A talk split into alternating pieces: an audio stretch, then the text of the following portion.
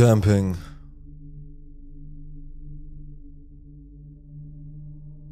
Diese Geschichte ist erst diesen Sommer passiert. Ich komme erst jetzt dazu, sie aufzuschreiben. Ich würde mich als Outdoorer bezeichnen. Ich bin in der Provinz aufgewachsen. Ich habe einen großen Teil meines Lebens damit verbracht, durch das Hinterland zu wandern und es zu genießen. Jetzt bin ich älter und habe mich in der Vorstadt niedergelassen. Frau, zwei Jungs, ein Haus, ein Hund, ein Schreibtischjob, dieses ganze Vorstadtding. Ich möchte meinen Kindern die Möglichkeit bieten, die das Leben in der Vorstadt mit sich bringt, aber ich möchte auch, dass sie mit einer Wertschätzung für die freie Natur aufwachsen. Als mein ältester Sohn alt genug für seinen ersten gemeinsamen Campingausflug war, war ich begeistert. Meine Frau und mein jüngerer Sohn blieben bei diesem Ausflug im Hochsommer zu Hause.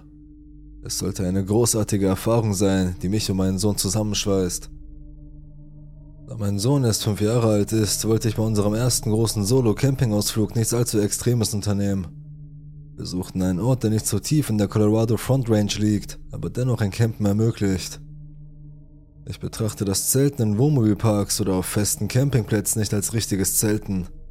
Man könnte genauso gut in einem Hotel sein und Fernsehen. Camping bedeutet höchstens ein Zelt, ein Schlafsack und ein Feuer. Ein Campingplatz namens Gordon Gulch westlich von Boulder erregte meine Aufmerksamkeit. Ich war noch nie in diesem Gebiet gewesen. Es gab keine Einrichtungen und der Platz war weit genug verstreut, dass man keine anderen Camper in der Nähe sehen oder hören konnte. Mein Sohn und ich hatten an diesem Tag einen Riesenspaß. Wir schlugen unser Lager auf, sammelten Feuerholz, sind gewandert. Wir haben einen Elch und einen Rotluchs gesehen. Wir versuchten ein wenig zu angeln und schließlich, als das Sonnenlicht schwächer wurde, kehrten wir zu unserem Lagerplatz zurück, um ein Feuer zu machen. Wir hatten eine traditionelle und nahrhafte Campingmahlzeit mit Hotdogs und Marshmallows, die in dem Feuer gegrillt wurden. Es war ein schöner Tag. Für meinen Sohn und mich war es definitiv eine wichtige Erinnerung. Die perfekte erste Campingerfahrung für ein Vorschulkind. Zumindest dachte ich das. Nach all dem Spaß waren mein Sohn und ich erschöpft. Es war Zeit fürs Bett. Das Rauschen einer abendlichen Sommerbrise durch die Kiefern ist besser als jedes kommerzielle Schlafmittel. Ich kann mich nicht einmal daran erinnern, dass ich weggedriftet bin. Es war ein harter, traumloser Schlaf, wie ihn nur körperliche Anstrengung hervorrufen kann. Mein Sohn hat vieles von mir geerbt, Haarfarbe, Augenform und meine ungewöhnlich breiten Füße, aber eine Besonderheit hat er von seiner Mutter geerbt, das Schlafwandeln. Es ist nicht ungewöhnlich, dass man in ihrem Schlaf ganze Unterhaltungen führen hört. Es wird noch ausgeprägter, wenn er übermäßig müde ist. Ich wurde aus der Leere des Schlafes herauskatapultiert. Ohne zu wissen, was mich geweckt hatte, setzte ich mich auf und sammelte mich. Die Welt schien in Frieden zu sein. Es war still. Nur ich und der Wind in den Wipfeln der Bäume. Ich konnte mir nicht erklären, was mich so plötzlich geweckt hatte. Der Klang des Lachens meines Sohnes im Schlaf durchbrach meine groggy Verwirrung. Es war ein tiefes Lachen aus dem Bauch heraus. Es muss ein lustiger Traum sein, dachte ich verwirrt. Ein sanftes Schaukeln genügte, um ihn zu beruhigen. Als ich mich wieder hinlegte, um einzuschlafen, brach mein Sohn in Gelächter aus. Ich seufzte und schloss meine Augen. Er wird sich schon beruhigen, dachte ich. Er lachte wieder. Dieses Mal wurde sein Lachen von etwas außerhalb unseres Zelts wiedergehalt. Ich hielt den Atem an und lauschte war mir nicht sicher, was ich gerade gehört hatte. Das war kein Echo. Da draußen war etwas und es lachte im Gleichklang mit meinem Sohn. Meine Benommenheit verschwand, als das Adrenalin zu pumpen begann. Es kann nicht real sein. Es musste meine Einbildung sein. Ich setzte mich in meinem Schlafsack auf und lauschte in die Nacht. Als ich nach einer Minute nichts hörte, entspannten sich meine Muskeln. Ich begann mich zu beruhigen. Das muss meine Einbildung gewesen sein. Ich war ja auch müde. Als ich auf die Uhr schaute, sah ich, dass es 4 Uhr morgens war. Die Sonne würde in ein paar Stunden aufgehen. Mein Sohn lachte wieder. Und wieder wurde es mit Gelächter von draußen beantwortet. Ich war mir jetzt absolut sicher, dass es kein Echo war. Während ich versuchte, ihm einen Reim darauf zu machen, was geschah, rief die Stimme draußen den Namen meines Sohnes. Mir lief es kalt den Rücken hinunter. Diese Stimme, sie war so vertraut. Dann machte es Klick. Es war die Stimme meines jüngeren Sohnes. Das war überhaupt nicht möglich. Er war sicher zu Hause bei meiner Frau, meilenweit entfernt. Ich konnte Zweige hinter unseren dünnen Nylon-Zeltwänden knirschen hören. Es war unmöglich, die Entfernung von uns zu bestimmen, aber da draußen war etwas. Es umkreiste uns. Diesmal rief es unaufgefordert den Namen meines Sohnes mit dieser Kleinkindstimme. Mein Fünfjähriger, der noch tief und fest schlief, rief nach seinem Bruder und forderte ihn auf, mit ihm zu spielen. Das Ding außerhalb des Zelts lachte daraufhin und forderte meinen Sohn auf, nach draußen zu kommen. Das Ding mit der Stimme meines kleinen Sohnes klang kalt, hohl, tot. Die Schleusen meines Adrenalins brachen auf. Kalter Schweiß bildete sich auf meinem Gesicht. Ich war zu Tode erschrocken, aber mein ursprüngliches Höhlenmenschengehirn erwachte zum Leben. Nichts würde meinen Sohn entführen oder verletzen. Ich wollte der Sache ein Ende setzen. Was auch immer da draußen war, es war mir egal. Mit meinen Kindern legt man sich nicht an. Man kann sagen, was man will, aber wenn man meilenweit von allem entfernt zeltet, ist es das Risiko nicht wert, unbewaffnet zu sein. Wilde Tiere, wilde Menschen, man muss vorbereitet sein. Ich nehme fast immer eine Schusswaffe mit, wenn ich zelten gehe. Pfefferspray und Bärenglocken sind großartig, aber nichts lenkt die Aufmerksamkeit einer bewussten Bedrohung schneller auf sich als das Geräusch, wenn man einen Schuss abgibt. Ich sprach laut in die Nacht hinein, dass ich eine Waffe hätte und herauskommen würde. Ich hoffte, die Angst in meiner Stimme würde durch meine Aggressivität überdeckt. Die einzige Antwort war der Wind, der durch die Baumkronen wehte. Mein Sohn schlief noch. Ich trat in die kühle Sommernacht hinaus, ein Gewehr in der einen und eine Taschenlampe in der anderen Hand und überprüfte den Lagerplatz. Das Feuer war bis auf die Glut heruntergebrannt. Unsere Angelausrüstung lehnte an unserem Pickup. Das Feuerholz war immer noch ordentlich aufgestapelt. Nichts schien fehl am Platz zu sein. Da ich mich nicht weit vom Zelt und meinem schlafenden Sohn entfernen wollte, setzte ich mich vor den Eingang. Ich wartete in der Dunkelheit mit ausgeschalteter Taschenlampe. Nicht weit in den Bäumen hörte ich einen Ast brechen.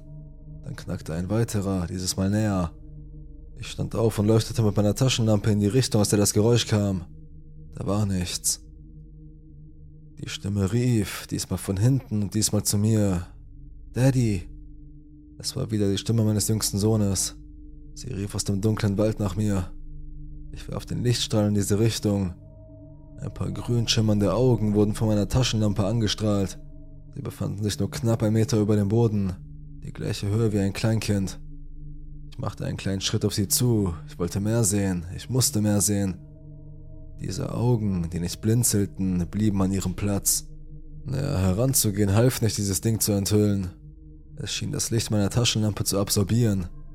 Es schien es fast zu verschlingen.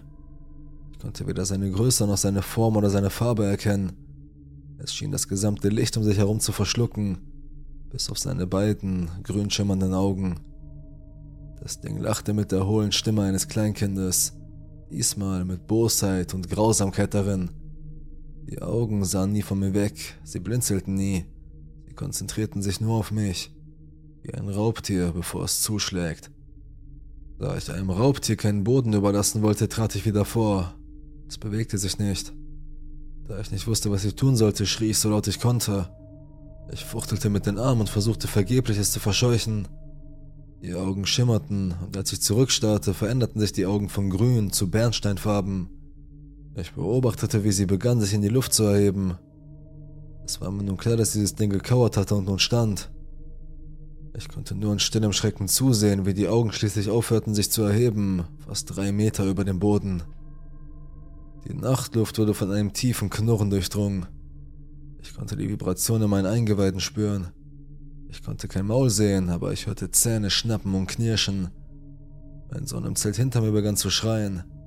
Es war das einzige Mal, als die Augen nicht mehr auf mich gerichtet waren, sondern auf die Schreie meines Kindes.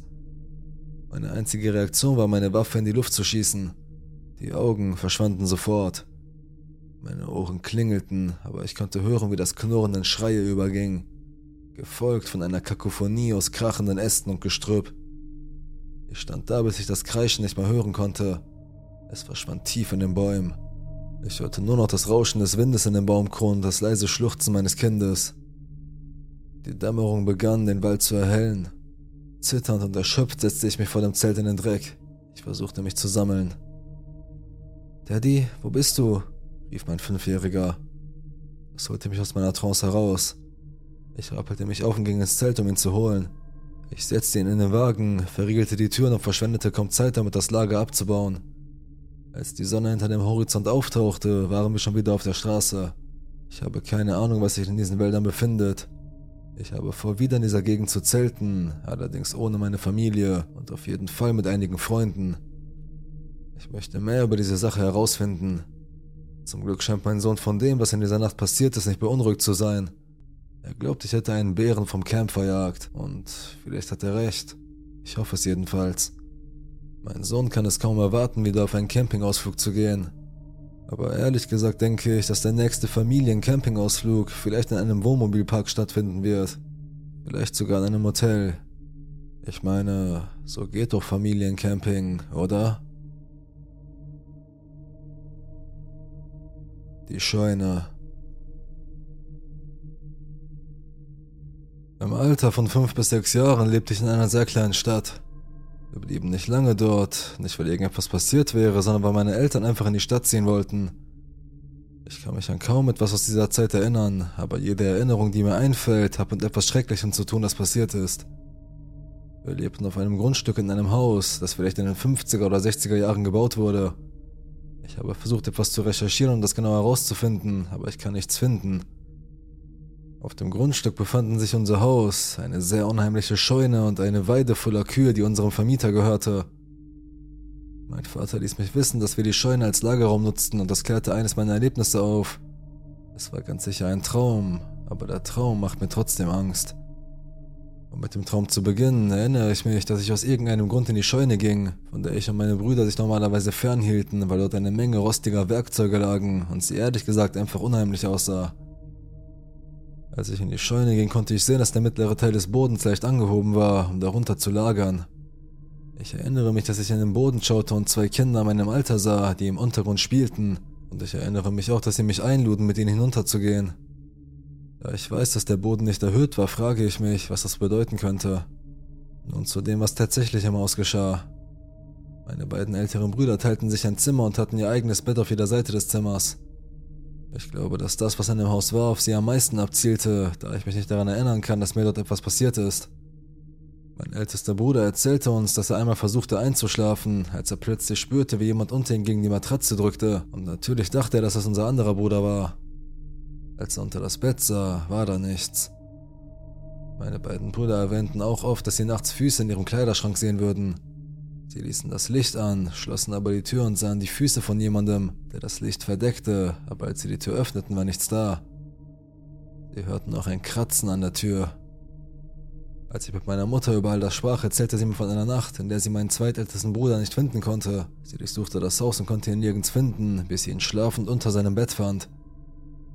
Er war nie dafür bekannt, dass er schlafwandelt. Mein ältester Bruder erzählte mir vor einiger Zeit auch, dass mein anderer Bruder sich hin und wieder mitten in der Nacht im Bett aufsetzte und die Wand vor ihm anstarrte. Er sagte ihm, er solle sich hinlegen und schlafen gehen, aber er wurde ignoriert.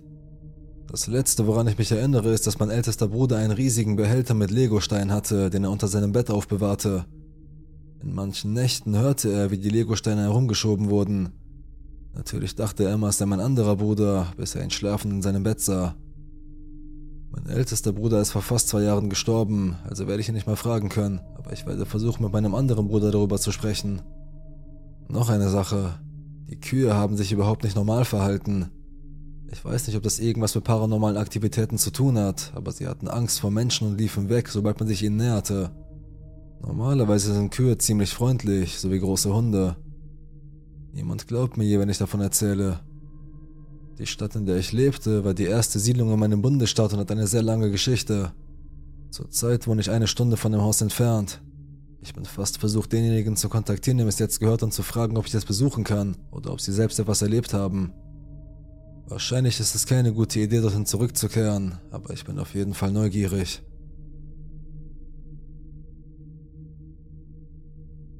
Straßengestalten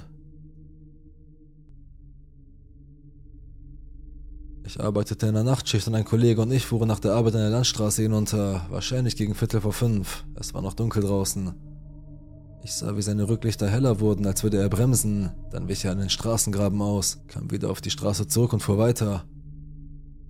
Als ich mich der gleichen Stelle näherte, sah ich diese wirklich große, schwarze Gestalt auf der Straße laufen. Sie bewegte sich in einem sehr seltsamen, unnatürlichen Gang, als ob sie sich im Wind bewegen würde, was aber eindeutig nicht der Fall war. Zuerst dachte ich, es sei eine wirklich große Person, die in eine große schwarze Decke eingewickelt war, denn ich sah weder Arme noch Kopf, nur zwei große Beine und ein Oberkörper. Ich musste auch ausweichen, aber ich kam zum Stehen und das Ding lief an meinem Fahrerfenster vorbei. Es muss etwa zwei Meter groß gewesen sein, denn es lehnte sich nach vorne und war mindestens einen halben Meter höher als die Oberkante meines Fahrzeugs. Als es hinter mein Fahrzeug kam, konnte ich die Rücklichter sehen, die seine Beine beleuchteten, aber ich konnte keine Details wie Haare oder irgendetwas wie Kleidung erkennen. Nur große, dicke, schwarze Beine. Als es hinter mir war, fuhr ich die Straße entlang und sah, dass mein Kollege auf einen Schotterparkplatz fuhr, also hielt ich neben ihm an. Er flippte aus und fragte, ob ich es gesehen hätte und dass es keinen Kopf hätte und anderes Geschwafel. Ich sagte, wir sollten zurückfahren und versuchen herauszufinden, was zum Teufel dieses Ding ist, denn er schien nicht zu bemerken, dass wir direkt auf es zufuhren. Er wollte nicht, aber schließlich fuhr er hinter mir her. Wir fuhren den ganzen Weg zurück, den wir gekommen waren, etwa in der gleichen Gegend lag ein großer, schwarzer Hund quer über der Straße. Es war kein normaler Hund. Er war viel größer, aber er sah tot aus. Er war noch nicht da, als wir weniger als drei Minuten zuvor dort vorbeigefahren waren. Jedenfalls beschloss ich auszusteigen und nachzusehen, ob er noch lebte oder nicht und ihn an den Straßenrand zu schieben, weil man nicht wirklich um ihn herumfahren konnte, ohne auf beiden Seiten über den Straßenrand hinauszufahren, weil er quer über die Straße lag. Als ich etwa fünf Meter entfernt bin, hebt es den Kopf und schaut mich an. Seine Augen leuchten gelb, aber ich vermute, dass das an den Scheinwerfern des Fahrzeugs liegt, die die Augen zum Leuchten bringen. Es stößt ein tiefes, rumpelndes Knurren aus und ich bleibe sofort stehen. Es versucht aufzustehen. Es scheint Probleme mit den Vorderbeinen zu haben, aber er steht auf und steht weiter auf zwei Beinen, wie ein Mensch. Er stand nur für ein oder zwei Sekunden auf seinen Hinterbeinen, genug Zeit, um mich anzusehen, aber dann kaut er sich wieder zusammen auf alle Viere und rennt in den Wald. Das ist ein ziemlich hoher Zaun, also weiß ich nicht wirklich, wie es verschwinden konnte. Denn es hätte über, unter oder durch den Zaun gehen müssen, aber es ist einfach verschwunden. Ich glaube auch nicht, dass es seine Vorderbeine benutzt hat, als es weggelaufen ist, denn ich habe nie gesehen, dass sie sich wirklich bewegt haben. Jetzt, nach all dem, gab es doch ein letztes seltsames Ereignis. Mein Kollege steigt aus seinem Auto aus, nachdem das Hundeding weggelaufen war, und er kommt auf mich zu, um mich zu fragen, was das war. Während wir uns unterhalten, sehe ich eine Maus zwischen uns stehen. Sie stand auch auf ihren Hinterbeinen und saß so, als würde sie sich das Gesicht waschen. Ich stupste sie mit meinem Schuh an und es schien sie nicht einmal zu interessieren. Ähnlich wie das erste Ding, das lief, nahm sie unsere Anwesenheit überhaupt nicht wahr. Es putzte sich einfach weiter. Wir verließen den Ort und gingen unserer Wege. Später am Tag wachte ich auf und begann mich mit Werwölfen zu beschäftigen und stieß auf Geschichten über Hundemenschen. Das Einzige, was ich dazu sagen kann, ist, dass dieses Wesen keine Hände und Füße hatte, wie es so oft von Zeugen behauptet wird. Es hatte normale Hundepfoten. Es sah aus wie ein großer schwarzer Wolf, aber sein Fell war sehr flauschig, was nicht wirklich zu dem normalen Wolfsfell zu passen schien. Es war kein Bär, es hatte keine Räude, ich kannte den Unterschied zwischen einem Bären oder etwas ähnlichem. Es sah einfach wie ein großer, schwarzer Hund aus. Das erste, was wir sahen, hörte sich nach einem Fresno Nightcrawler an, aber diese waren weiß und nicht annähernd so dick und groß. Kürzlich fragte jemand, ob es vielleicht Flügel hatte, die seine Arme und seinen Kopf verdeckten, so als wären sie vorne um es herum drapiert. Darüber habe ich noch nie nachgedacht und ich kann mich auch nicht entscheiden, weil ich keine Details in seinem Körper gesehen habe, nur Schwärze. Die Art und Weise, wie es sich bewegte, wirkte sehr seltsam, wie aus einer anderen Welt. Die Maus, das ist vielleicht das Seltsamste für mich, denn ich habe sie angefasst, also weiß ich, dass sie echt war, aber sie schien es nicht zu interessieren. Erst vor kurzem ist mir aufgefallen, dass alle drei Kreaturen einmal auf zwei Beinen standen. Waren sie miteinander verbunden? Wer weiß. Ich habe so etwas nie wieder gesehen und ich wohne nur etwa vier Meilen von dem Ort entfernt, an dem es passiert ist, und ich fahre oft durch diese Gegend. Was hat es mit den drei Wesen auf sich, die auf den Hinterbeinen liefen? Jack Davy,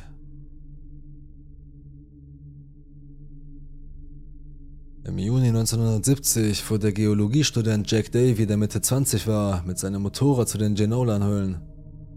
Es war etwa 10 Uhr morgens und der Himmel begann sich zu verdunkeln, als er beschloss, zu den Canangra Walls weiterzufahren.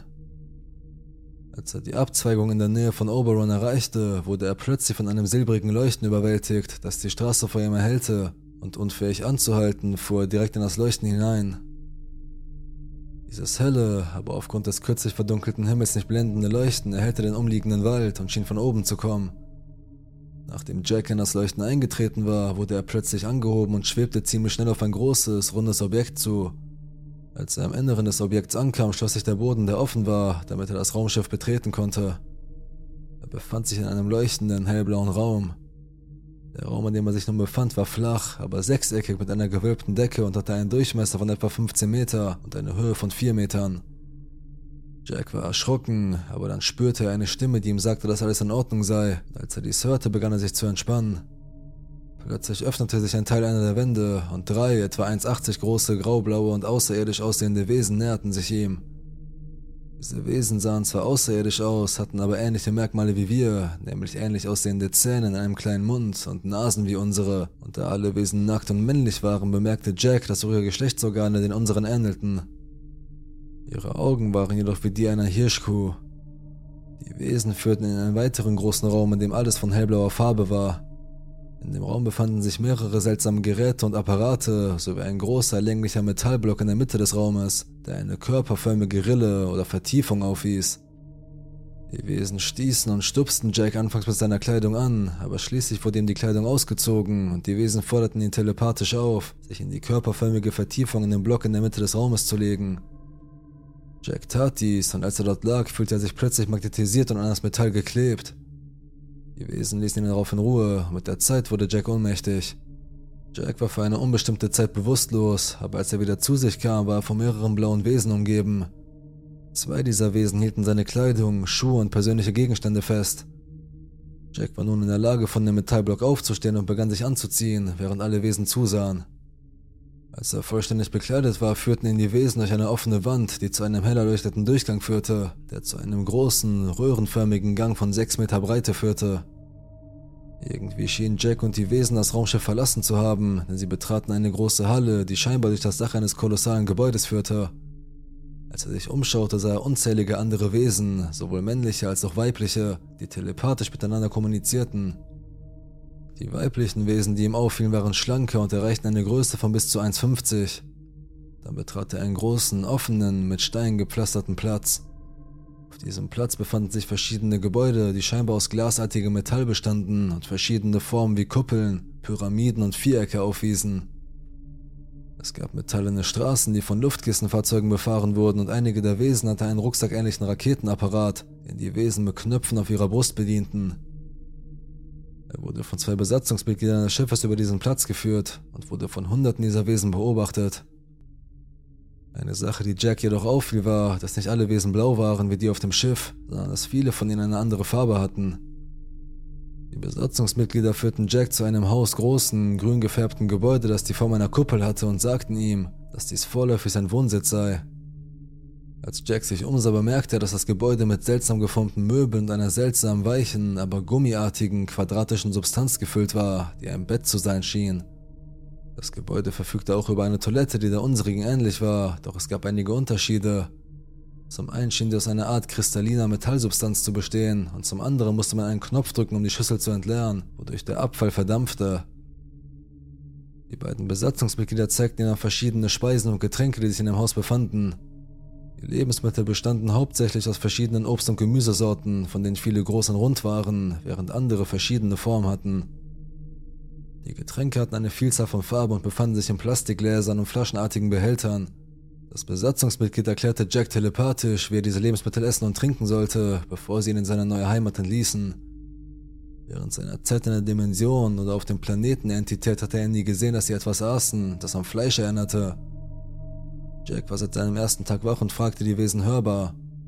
Wo bin ich? Wo habt ihr mich hingebracht? Doch die Wesen gaben ihm keine Antwort. Er lernte jedoch bald, dass er über die Fragen nachdenken und dann Antworten erhalten konnte. Doch die genauen Antworten, die er wollte, würden ihm erst später gegeben werden. Einmal während seines Aufenthalts wurde Jack in einem ovalen Hovercraft-Fahrzeug über eine Metallstraße geflogen und bekam ein riesiges, museumsähnliches Gebäude gezeigt, dessen Ausstellungsstücke grenzenlos waren und nur mit dem Hovercraft besichtigt werden konnten, da jede Ausstellung 500 Meter von der anderen entfernt war. In einem anderen Fall befand er sich in einem Hovercraft und betrat eine andere Welt, von der ihm sein Führer sagte, sie befinde sich in einer anderen Zeitperiode und in einer höheren Schwingung als die, aus der er gekommen war. Das Gebiet, das ihm gezeigt wurde, hatte schmale Wasserwege und einige breite Flüsse, die sich in einer Landschaft mit grün und andersfarbigen, grasähnlichen Pflanzen schlängelten. Er sah, dass dieses Gebiet mit Bäumen bewaldet war, von denen einige eine Höhe von 120 Meter erreichten. Entlang der Straße gab es riesige, blühende gelbe Blumen und Blumen anderer Sorten, die sich bis in die Hügel erstreckten. Diese Welt hatte eine Sonne, die viel größer war als die unsere, und Jack würde behaupten, dass die Atmosphäre eine grünlich-blaue, blasse Farbe hatte. Der Himmel war klar und die Temperatur war weder sehr kalt noch sehr heiß. Jack hatte auf einem Hügel angehalten und blickte auf einen riesigen Ozean. Dieser Ozean war mit allen Arten von Wasserfahrzeugen gefüllt, und in diesem Moment sagten ihm seine beiden Führer, dass dieses Wasser im Gegensatz zu unserem Ozean trinkbar sei. Dann wurde er nach Hause zurückgebracht und seine Führer versprachen, dass er morgen wieder abgeholt würde. Die Dunkelheit brach bald über sein neues Zuhause herein und er schlief bald ein. Und Jack, der durch seine Entführung leicht verwirrt und beunruhigt war, wusste, dass er nichts anderes tun konnte, als ihren Anweisungen zu folgen. Jack wusste nicht, wie lange er geschlafen hatte, aber er wurde bald von den beiden Wesen geweckt, die ihn begleitet hatten. Jack begann sie anzuflehen, ihn nach Hause gehen zu lassen, aber man sagte ihm, dass sie noch keine Entscheidung getroffen hätten. Stattdessen führten die Wesen Jack ins Stadtzentrum und in ein Glasgebäude, wo er einem männlichen und einem weiblichen Wesen vorgeführt wurde. Setzte sich auf eine bequeme, gummiartige Couch und erfuhr von den Wesen, dass er willkürlich zu Studienzwecken entführt worden war und dass er auch dann studiert wurde, wenn er allein in seinem neuen Zuhause war und schlief. Wie genau wurde jedoch nicht gesagt. Dann wurde er ein wenig über seine Entführer aufgeklärt. Er erfuhr, dass alle Wesen auf dieser Welt Namen hatten und dass sie von einer Führungspersönlichkeit regiert wurden und dass ihre Rasse nicht die einzige Rasse auf ihrem gigantischen Planeten war, der viermal so groß wie der seine war, sondern dass es sechs verschiedene ähnliche Rassen gab. Jack versuchte den beiden Wesen ihren Namen und andere Fragen zu stellen, wurde aber stattdessen zu einer Art Aufzug gerufen, der zu einem großen, runden Raum aus Metall mit einer Breite von mindestens 45 Metern und einer Höhe von etwa 6 Metern führte. Jack wurde gesagt, er solle hindurchgehen, und als er dies tat, betrat er eine völlig neue Dimension. Als er durch diese Dimension ging, trat er in eine Art lebenden Film ein, in dem er Szenen der Umgebung der Bewohner und seltsamer Tiere sah. Als er durch die Dimensionstür zurücktrat, verschwand die Szene. Jack hatte gefühlt mehrere Monate bis Jahre auf dieser seltsamen neuen Welt verbracht und bald würde er mehr von seinen außerirdischen Entführern erfahren. Einige der weiblichen Wesen erzählten ihm viele Dinge über die Hochkulturen auf dem Planeten, der, wie er erfuhr, den Namen Rixikron trug. Während seiner Zeit auf dem Planeten erfuhr er, dass sein Gedächtnis studiert und sein Gehirn angezapft worden war. Die Wesen wussten alles über sein Leben und ein männliches Wesen sagte ihm, dass die Menschen im Vergleich zu ihnen noch auf einer sehr niedrigen Entwicklungsstufe stünden dann wurde er in einen tranceähnlichen Zustand versetzt und bestimmte Informationen über seinen Planeten und andere Welten im Weltraum wurden in sein Gehirn implantiert. Bevor er das Bewusstsein verlor, wurde ihm mitgeteilt, dass die Bewohner dieses Planeten als Ultrawesen bezeichnet wurden, die sich auf dem Höhepunkt der Evolution befanden und dass er, wenn er zu sich käme, höheres Wissen besitzen würde. Jake wachte nach dieser letzten Botschaft auf und lag mitten auf der Straße neben seinem Motorrad. Benommen nahm sich Jack einen Moment Zeit, um aufzustehen und die Erfahrung, die er machen würde, zu verarbeiten. Er schaute auf seine Uhr, es war halb zehn und stellte fest, dass er eine halbe Stunde vor seiner Entführung aufgewacht war. Er war allein und es waren keine anderen Fahrzeuge in der Nähe, also stand er auf, startete sein Motorrad und fuhr nach Hause. Er erzählte seiner Familie von seiner Begegnung, aber niemand glaubte ihm. Eine Sache, die ihm bei dieser Begegnung klar wurde, war, dass er sich nur an die Informationen erinnern konnte, die ihm im Trance-Zustand eingepflanzt worden waren. Jack meldete sich schließlich im August 73 bei dem Forensiker Rex Gilroy und erzählte von seiner Begegnung. Danach verließ Jack jedoch mit seiner Familie das Land, nachdem er wegen seines Erlebnisses einen Zusammenbruch erlitten hatte. Skinwalker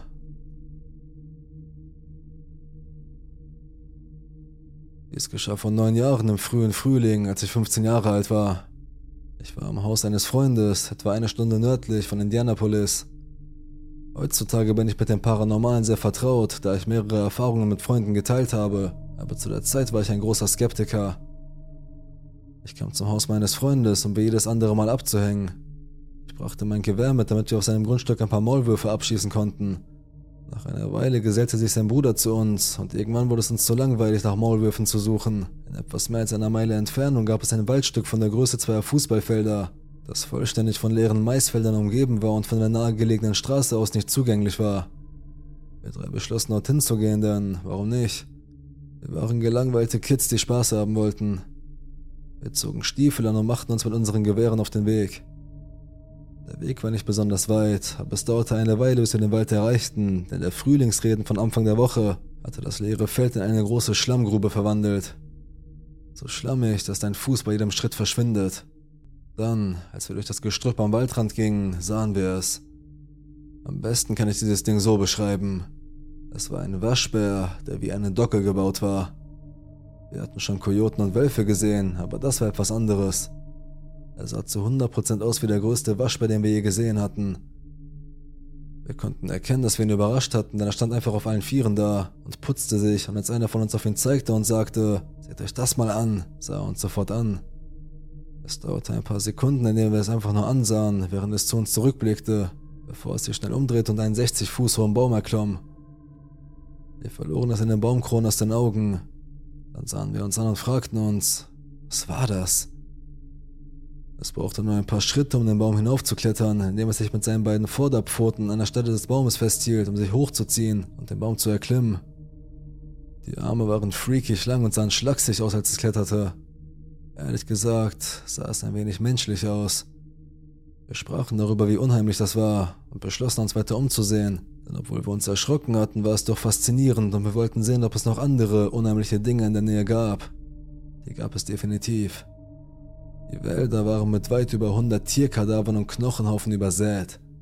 Die meisten von ihnen waren Kühe, Waschbären und Opossums. Wir fanden eine Stelle mit Dutzenden Kuhkadavern, von denen Knochen übrig geblieben waren. Die wurden definitiv von irgendetwas gefressen, denn es fehlten riesige Fleischbrocken. Ich weiß, dass Kühe immer wieder freilaufen, aber verdammt, das sah nicht nach einem Futterplatz aus. Wir fanden auch einen kleinen, von Menschenhand angelegten Teich in der Mitte des Waldes, der nicht mehr als einen Meter breit sein konnte. Daneben stand eine Schaufel und ein Plastikeimer. Als wir das gefunden hatten, waren wir wieder ziemlich erschrocken und beschlossen, dass wir besser zurückgehen sollten, weil wir weniger als zwei Stunden Tageslicht hatten und es eine Menge dicken, tiefen Schlamm gab, durch den wir jetzt zurückgehen mussten. Und das war's auch schon. Damals war ich noch ein bisschen erschrocken, aber wenn ich jetzt zurückblicke und weiß, was Wanderer und Skinwalker sind, bin ich froh, dass wir unversetzt zurückgekommen sind.